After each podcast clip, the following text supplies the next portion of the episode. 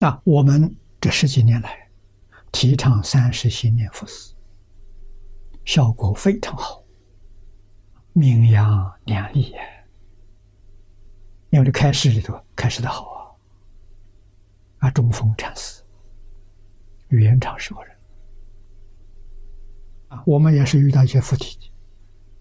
那个时候我在庐江，好像是零八年。冬天，我在那里过了一个冬天，讲了一个月的经，在颅江遇到附体的，鬼神来求求超度，啊，说灾难太多太大，啊，鬼道众生太多，啊，我那个时候就想到了，我说我们三十心念的做七个七，啊，连到做七个七，四十九天。说不行啊，七个七度不了啊！我说那怎么办？一百个七好不好？行。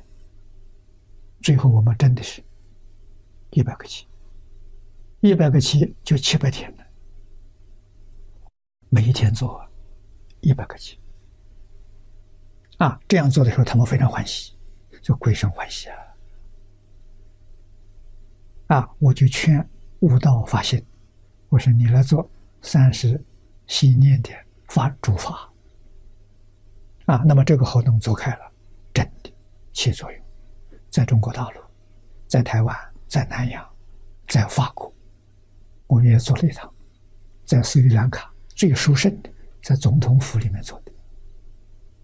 啊，总统夫人亲自出来念相，带着三军总司令，非常难得，孝子追善。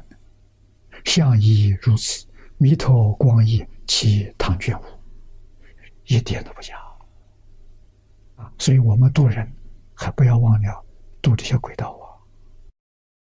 鬼道众生比人多，迫切求超度啊！我们深受感动